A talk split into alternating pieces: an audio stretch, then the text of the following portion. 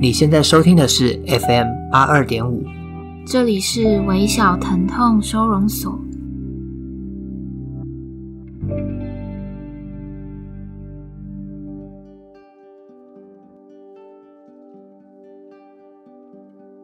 大家好，我是苗苗。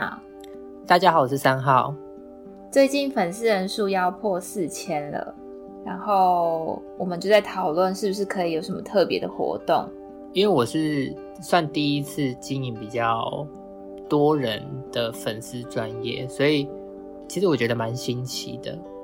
嗯，然后在我加入之后，就是有看到那个成长，对我来说还蛮蛮特别，也觉得很感动。嗯嗯，你觉得有有成长比较快吗？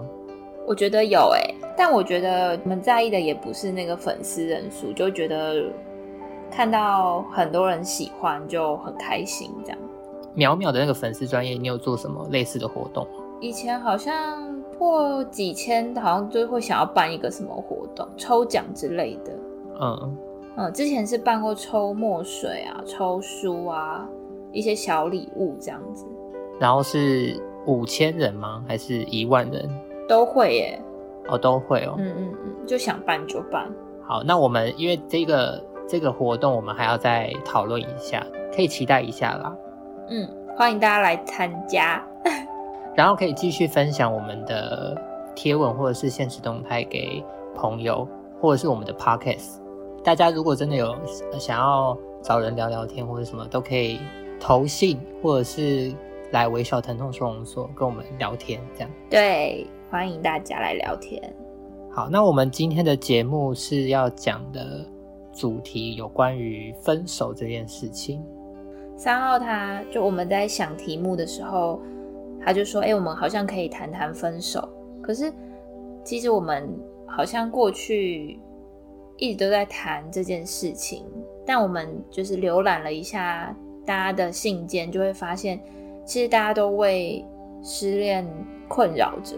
嗯，所以好像也也蛮有必要谈谈这件事情。”好，那今天一定一样会有两封信念给大家。那我先念第一封。嗯，第一封的疼痛暗号是来不及说的再见。爱肌肉的女孩写给糖糖的。已经两年不见了，你过得好吗？你是否已经完成梦想？我想跟你说，其实我没有埋怨你，只希望你能够健康快乐的活着。我不奢求你爱我，只希望你记得，无论你好与坏，我都会在你身后支持着。愿安好无恙。那第二封信由我来念。疼痛暗号是我发现我不爱你，是会给华平方的。后来的后来，我发现我不爱你了。远在东南亚的你还是原样。这一年里，我从别人口中得知你仍在抚平伤痛，你仍在思念我。多希望你能找到比我好的女孩，至少她爱你。了当选择分开，对你才是公平的。多想亲口跟你说声对不起，找个好人在一起吧。可是没想到，我光是想着那情境。就开始疼痛了。今天的这两封信都是有关于分手这件事情。呃，首先我想要先来谈谈分开这件事情做讨论。有些人的分开是因为对方劈腿，有些人是现场捉奸，或者是因为经不起时间所带来的习惯等等，甚至有些人是因为远距离的关系而离开的。那在我们讨论之前，我先分享一个我朋友他分手的一个故事。这个是他的初恋，那我就以他的角度代替他来说这个故事。这样，我深爱着他，他也深爱着我。初恋的滋味我永远忘不了。随着日子的向前，我们两个的感情越来越好，我好像可以找到一个托付一生的人了。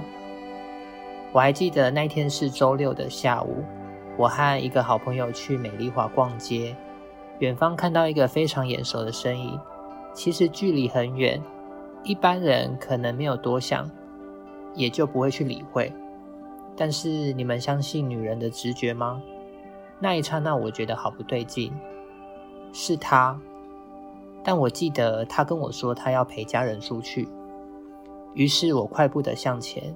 随着距离越来越近，我看到一个让我难以忘怀的景象，他正牵着一个女生，并且惊吓的看着我，两眼瞪大的表情。没错，我被劈腿了。故事就到这边。这个是我一个大学很好的朋友，他初恋的故事。他的分手是因为有点像是被迫分手，所以导致他在跟我聊天有谈到感情这件事情的一些价值观，他会觉得他变得比较不太会相信别人。我刚刚听完，很想要知道之后发生了什么事，就是他们看到对方，然后很惊讶，然后呢？你真的要听吗？我真的想听诶。我朋友是跟我讲说，他当下就赏那个女生一巴掌。哇！然后因为在美丽华嘛，所以应该我猜旁边应该有路人在看他们。但他说他当下也没有管那么多了，他就觉得很生气，然后马上带着他的男朋友就到旁边开始质问他或什么的。然后我朋友他的好朋友也在旁边，就是有点不可置信的替我朋友说话。然后因为我朋友就开始一直哭，一直哭。嗯，反正最后的结果就是分手，然后男生是跟新的那个对象在一起，这样。天哪，好坏哦！可是为什么他当下不是选择打男生呢？啊？嗯，我没有问他哎。好了，这可能也不是今天的重点，只是我好奇。可能有啦，只是我们不知道。嗯、我我刚刚听完的时候觉得好好像偶像剧的剧情，但我自己和身边的人都不太会是这么戏剧性的分开的，大部分就是不适合啊。然后不适合有很多种不适合，比如说价值观、兴趣，或是交友习惯等等的不适合。那我有一个很好的朋友，他就是因为没有办法接受另外一半的兴趣，也无法接受对方在他所喜爱的事物上花很多钱，因为他认为两个人如果要一起为结婚生小孩的未来做打算的话，那应该要好好的储蓄。可是男生为了他的兴趣就没有办法做到这件事情。所以后来他们也是因为谈到结婚，然后发现好像没有办法走到结婚这一步，所以就分开了。那到我们这种接近适婚年龄的年纪，我觉得好像不免就会面临这种感情的岔路。一条路是结婚，或者是你们都有共识不结婚，或者是我觉得更常见的是有一方想结婚，另外一方有点迟疑，最后结婚不成，所以就分开了。嗯。我自己应该也算是，就曾经经历过一段感情，是到看婚纱、找婚纱摄影师，差一点就要印喜帖，但最后还是结束了。以前在，我觉得大概在我二十五岁以前，会觉得恋爱这件事情蛮简单的，就是相爱就可以解决一切。可是后来发现有很多现实的东西要考量。学生时期两个人可能是很相爱的伴侣，可是出社会工作之后，就会发现双方的消费习惯啊、储蓄等等的不太一样，然后这原本不是太大的问题，可是，一谈到婚姻，就好像拿着一个放大镜在检视、检视这段关系，然后就会常常因为这样就觉得没有办法了。这样，所以我觉得在学生谈恋爱的，就是两个人其实是非常，我觉得算蛮幸运的。对，因为可以很无忧无虑，然后没有顾忌的去单纯的去谈恋爱。没错，我觉得青春期的恋爱真的只限青春期，就是过了那个年纪，出了社会，然后就是经历一点社会的历练的的时候，就会觉得你再也没有办法回去谈一样的那种感情了。嗯嗯，而且再加上因为看到身旁的人，或者是。因为你长越大，你看到比如说原生家庭或者是亲戚，甚至是好朋友的步入婚姻，你就会看得越来越多，那你就会相对的把那些一些有关于结婚或者是未来这件事情，又会考量到自己在择偶的另外一半。对，就会反正就是看了很多，就会担心越多。真的，对，而且是不是女生会比较更容易多想啊？会吗？我觉得有些男生也会想蛮多的哎，但我我觉得你所谓就是女女生想很多，可能是对于某一些人可能觉得男生应该要是什么样子的，比如说他的伴侣应该要呃也有社经地位啊，或者是就是在他们的价值观里面就认为男生应该要照顾女生，或者是说，因为像我有些朋友，他之所以很担心自己近期没办法结婚这件事情，是因为他觉得生小孩这件事情一定要在三三十岁以前。对，女生有这个生小孩。就是生理上的限制，对对对，嗯嗯，所以很多我的一些女性的朋友，他们会其实是蛮期待结婚这件事情。虽然他们现在也才二五、二六、二七，如果想要有小孩的人，就会想要在三十岁以前结婚生子，这样。对，才要在赶进度的感觉。对，这样这样，可是相对的就变成他们某一个程度上的一个压力。对，一定会。嗯。那你你自己有让你比较难忘，或者是最难过的分手的经验吗？我曾经某一段是分手的那一天，是我看完五月天演唱会的当天晚上，然后我没有想到当天看完之后的，就是我们回去饭店，我们会讨论的不会是演唱会的内容，或是你最喜欢听哪一首歌，而是我们的关系，但是。嗯我也有预感说，可能有必要讨论到我们现在适不适合这件事情。可是我没有想到的是，他会想要先以分开作为前提，然后来跟我沟通。跟这个对象分手的我自己啦，最大的原因是因为我有发现他对我不好的事情，然后是跟不诚实有关。然后说遗憾的话，其实也还好。因为我觉得他可能很像没有太认真的对我，我想要，因为我觉得我想要保护自己，所以也不想要受到伤害，然后就没有把这件事说出来。但是自己也知道，其实分手的原因除了我们沟通的内容之外，我自己还过不去心里的那一关，就是信任这件事情。嗯，分手的隔天，因为我要回花莲了，所以我就在火车上从就搭火车从台北回花莲。那一路上就是我，我戴着口罩，然后我就戴着耳机，然后就打开 Spotify，然后开始找所有的有关于分手失恋的歌，我就从台北哭到花莲。对，这这个哭是直到我觉得，嗯，我们应该之后不会再见面了。嗯、但是回到花莲之后，他其实有在呃密我，可是我觉得我现在的状态好像没办法。把他当回是朋友的状态，所以我那时候就先果断的就封锁他。嗯，很勇敢哎，我觉得封锁这个举动是因为你觉得这个就是继续下去可能会伤害自己，但你还对对方有感觉，我觉得这个决定是很勇敢的。对，可是你知道，相对的，我就会觉得，如果我当下没有封锁的话，是不是现在还有机会是以朋友的关系继续联络？不用啦。就朋友很多啊，不需要，就是好啦，好啦，那你呢？我自己的话，我觉得最难忘的经验，可能不是最难过的，而是最草率的，就会那个状态大概是可能一个讯息说我们还是作为朋友吧，然后就分开的那一种。嗯，对，在这里我想要分享一个我很喜欢的艺术家他做的一个计划。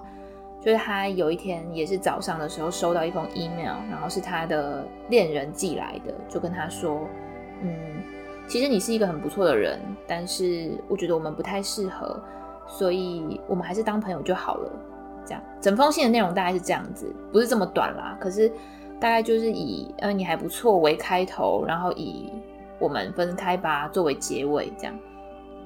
然后，嗯，他非常难过，但他。想要知道这封信里面有没有他所没有读到的讯息，所以他就把这封信给一百零七个人看，一百零七个女生，嗯、陌生的女生，然后他们分别是不同职业的，有老师、有舞者、音乐家、心理医生、律师，很多很多这样。然后那些人就帮他分析这封信，比如说舞者可能就看了这封信，就是有灵感，所以就跳了一支舞给他看。然后如果是老师可能就看一看，然后就跟他说：“哎，这封信文法哪里有错误？”这样，然后心理医生告诉他说：“这封信里面用了二十三个我。”他说：“由此可见，这个男人是一个非常自我中心的男人。”嗯，对对对。然后好厉害哦。对，就是我觉得是一个蛮特别的计划。然后透过这一百零七个人，用一百零七种不同的角度去看待这封分手信，然后让这个艺术家本人对这封分手信也有不一样的看法。他就不只是一个关系的结束，对，他好像被赋予了更多很独特的意义，这样。我想要说的是，就是一封分手信，它可能就是这么草率的。但当时的我就会觉得，难道结束一段这么重要的关系，居然可以这么容易吗？就算结局是草率的，但那不影响我们过去的美好。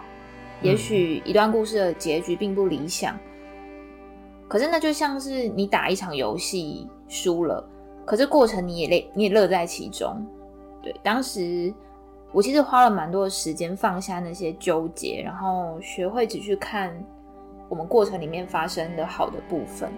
你那段草率的分开是对方提的还是你提的？是对方提的啊。他好坏。我我在那时候真的觉得，我自己觉得我在谈感情有一个原则，就是分开的时候，我一我一定要当面说。嗯，对，就会觉得。要分开，要好好的分开，才对得起我们以前的那些很好的过去。我跟你讲，我也是这样觉得，嗯、因为我觉得我那时候初恋的时候也是很草率，也不是说草率，就是我们是透过手机的讯息分开的。嗯，然后其实那时候我把文字给我的好朋友看，但他们都觉得文字内容讲说分开一阵子。其实就等同于分手，只是那时候我还不知道。嗯，我我其实有点想要去跟他当面说清楚，可是我旁边的朋友都说，他就已经做这个决定，你再多讲其实是不会帮助这个关系变得更好或挽回到他这样。嗯，然后其实回想现在回想起来，我就觉得有一个遗憾是，我觉得当时应该要去见面，面对面跟他讲清楚，我觉得才可以放下。现在才可以放下那段感情，我自己啦，嗯，对，所以我觉得这等于就像你讲的，要即使要提任何的分手的内容，都要去面对面讲清楚会比较好。我觉得可能对很多人而言，尤其是想要分手的那一方，是他会很难开口，因为他我觉得一方面是怕对方难过，嗯，同时又没有办法不分开。第二个是，可能还会想要做好人吧。我我觉得我们现在是比较成熟的人，就是所谓的不会不是学生这个角色。那我觉得面对所有的事情，你都应该要负担起责任，就不要那么的草率。我、嗯、我自己觉得，所以你觉得用讯息分手是不负责任的表现？他可以先讲，但是如果对方是想要再继续说清楚，或是要求见面，我觉得。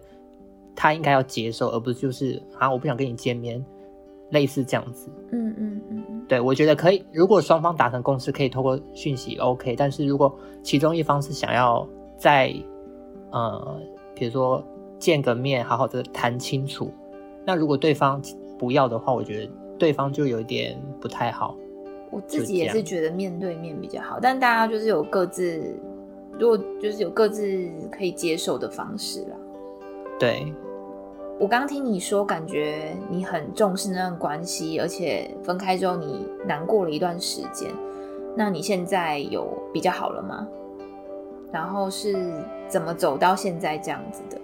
有点想要讲巨蟹座真的是很重感情的人，搞不好就是你很重感情，不是所有巨蟹座都跟你一样重感情。我我自己现在是比较，就是可以很开放的去聊这件事情，但是。当然，你分手的当下，不管时间的多寡，我一我我觉得我自己都是会难过一段时间的。然后，可是我觉得我同时也可以很快的看清事实，理性兼具，理性跟感性兼具的人。哪有人自己这样说自己的？因为我又觉得其实很难过，但是我同时又觉得哦，我现在跟他分手其实是对的，嗯，不然我以后会更难过，类似这样，这样很棒，就是有点有点像安自我安慰，然后会一直找一些可以抒发情绪的管道，比如说听悲歌，或者是看会哭的电影，然后最多的就是找朋友聊天吧。嗯，对，因为我身旁的朋友一定都会是站我这边，然后给我很多的建议，或者是说他哪里不好。对，像我。对，虽然我都听不进去。对，因为你当下你刚分手，应该其实也不太会去 听别人的一些建议。对，其实要听的不是建议啦，你只是想说出来而已。没错，然后一直到现在，当然有时候回想起来会觉得可惜，因为我会觉得对方其实人还不错，然后有些个性是我喜欢的。那可是我觉得可能也是因为还没有遇到下一个，所以才以至于让我还没有很干净的忘掉那一段感情。哦，所以你你想要透过下一个来忘掉上一个？嗯，我的问题会不会太尖锐？我想一下哦。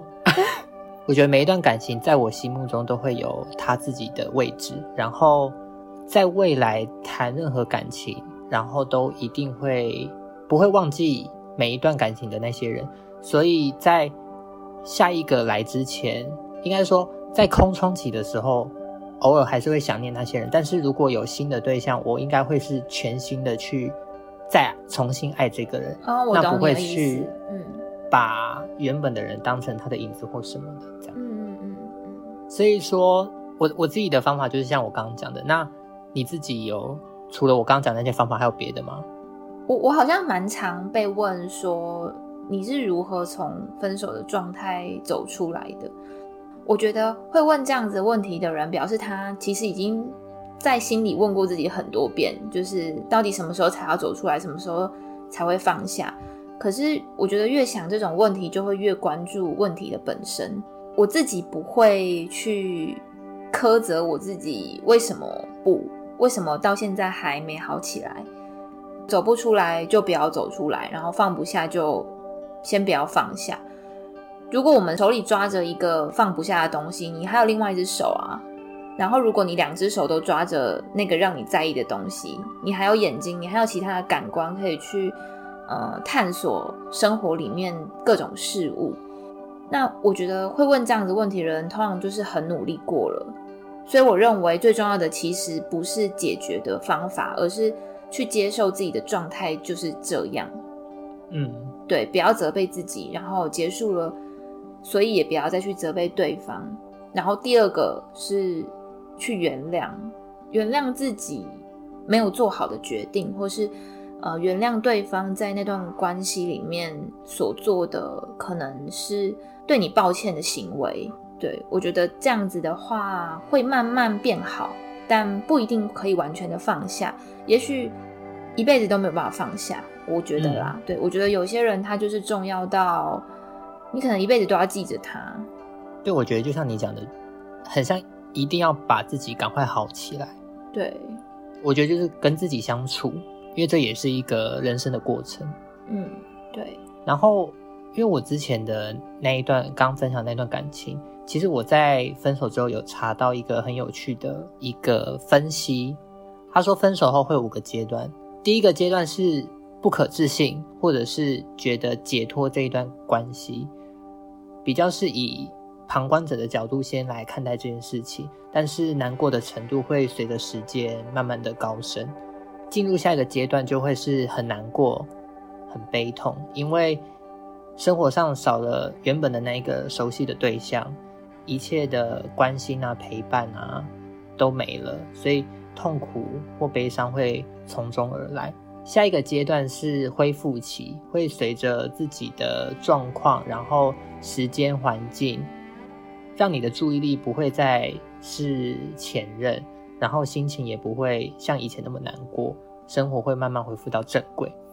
然后第四个是突然又骤降的低潮，就是突然有一个回马枪，你会突然又想到他，又觉得以前的回忆很美好，然后又会开始很难过，很难过。嗯，然后这个阶段通常会。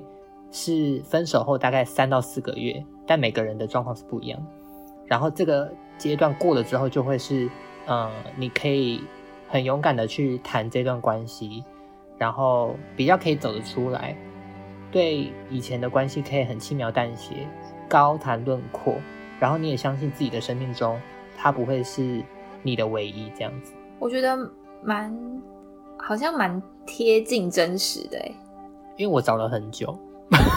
我那时候分手之后，然后我就因为隔天还要上班，所以我就上网查了一下怎么样让自己好起来，或者是分手后会有哪些的症状什么的。其实这些根本就不用查。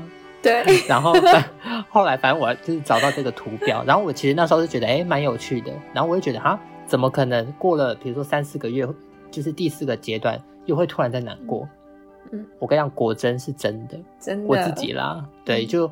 以为好了，然后突然又觉得，哎，某一个时时间点又突然想到他，嗯，就是很难过，类似这样子。嗯，对我，我觉得我很有感觉，是他写出我们，我觉得大部分人对分手的盲点，就是大家就会觉得，哦，事情发生了，很难过，很难过，然后渐渐的变好，这么简单。可是我觉得他提到的那个，第一个是不可置信，或是觉得解脱嘛。第二个是难过，然后第三个是慢慢恢复，第四个是突然骤降，第五个才是走出来。就我觉得，像我的状态就是一二三四三四三四三四哦，一直轮回。对对对，就我觉得一个人一个人生活的时候，可能是朋友的安慰，或是生活的各种微小的快乐，会让你觉得好像在慢慢好起来。然后可是。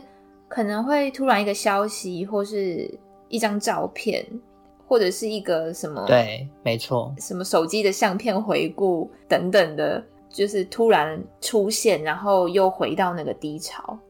嗯，对。可是我觉得，像这种网络上的一些这种统计上的资讯，也会让也会让某些人变得很焦虑。比如说，他可能看到哦。三四个月后低潮，然后接下来就走出来。结果他已经在这个状态里三四年了，他就可能就会觉得，哎，为什么一般人三四个月就走出来，然后我现在还在这个状态里？嗯嗯嗯，对，所以嗯，我觉得就是大家根据自己的状态，其实也都不太一定。然后真的不用逼自己赶快回到某一个状态，或者是达到某一个正常的状态，因为那个正常的状态可能其实根本不存在。嗯，但我觉得。呃，特别要讲的是，如果你，比如说你现在的状态是已经严严重到影响的你的生活的话，你就势必得要去调整。嗯，对，如果有必要的话，可以寻求专业的协助。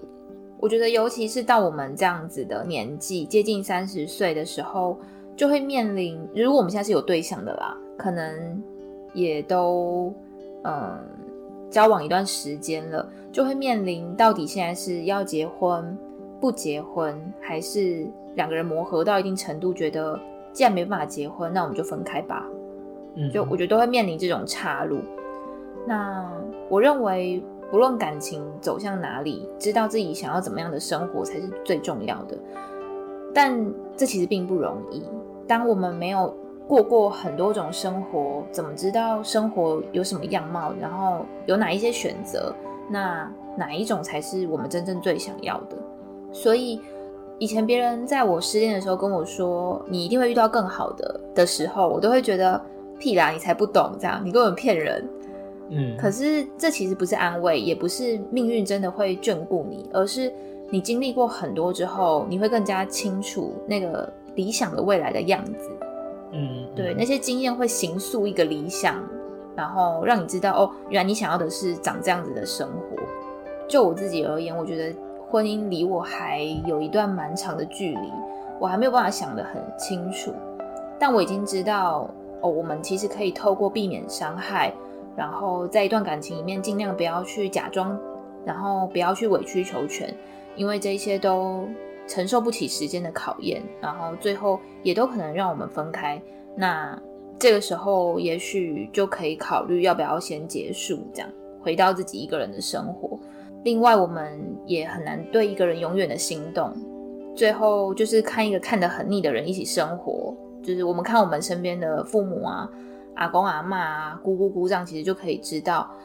两个人生活在一起很久之后，就会吵架，会没耐性，会有没办法体谅的时候。可是我现在就会觉得，可能那个才是真正的爱。然后我好像还没有办法有那样子的爱，在我们看一个人看得很腻，然后他一边剔牙一边跟你讲大道理，然后他尿尿尿到马桶盖上面还忘记擦，早上起床把牙膏挤得乱七八糟，可是你还是想要跟这个人一起生活下去。我觉得这可能才是真正的爱。我觉得这有点像是之前提到的，就是我分享有一个计程车司机，他跟我说。他觉得感情就像是吃西瓜一样，你要记住当初很喜欢吃西瓜的那个感觉，因为这个感觉会伴随你往后一直吃西瓜，你会想到当初的那个喜欢的那个原因，原因是什么？这样子，就是吃西瓜还是会有吃腻的时候，可是，呃，你你不能因为这样子就随意的放下西瓜。然后最后我想说的是，不论一段关系。是什么结局？你们一起经历的时间都不会是浪费的。我觉得这句话其实不管用在人生遇到的任何事上都蛮对的。嗯，比如说职场也是，因为你即便你离职了，你也知道你之所以离职，是因为你不喜欢这一份工作的哪一个部分。没错。然后你也可以知道，说我下一份我会比较想要是看重什么东西而去选择。对。对耶，选工作好像在选对象。没错啊。我预告一下之后节目进行的方式。现在我们进行的方式大概就是读大家的信，然后针对信件做回复。但之后会做一点小小的改变，就是写一封信给他，这个计划是不会停的。然后大家依然可以继续寄信来，我们还是会读。这就是第二季呃主要的一个。像是传情、传达想念的一个活动。那不论是鼓励或者怀念一个人，都可以写信给他，这个是不会变的。只是呢，在未来的每一集，我们会有一个特定的主题，可能是关于电影、关于音乐，或是关于一件我们所关心的事情。然后每一集的最后，一样会有我选一篇文章或是一本书做分享。对，大概是这样。在节目的尾声，也希望大家可以在我们的 Podcast 按五颗星。谢谢大家，大家再见，再见，拜拜。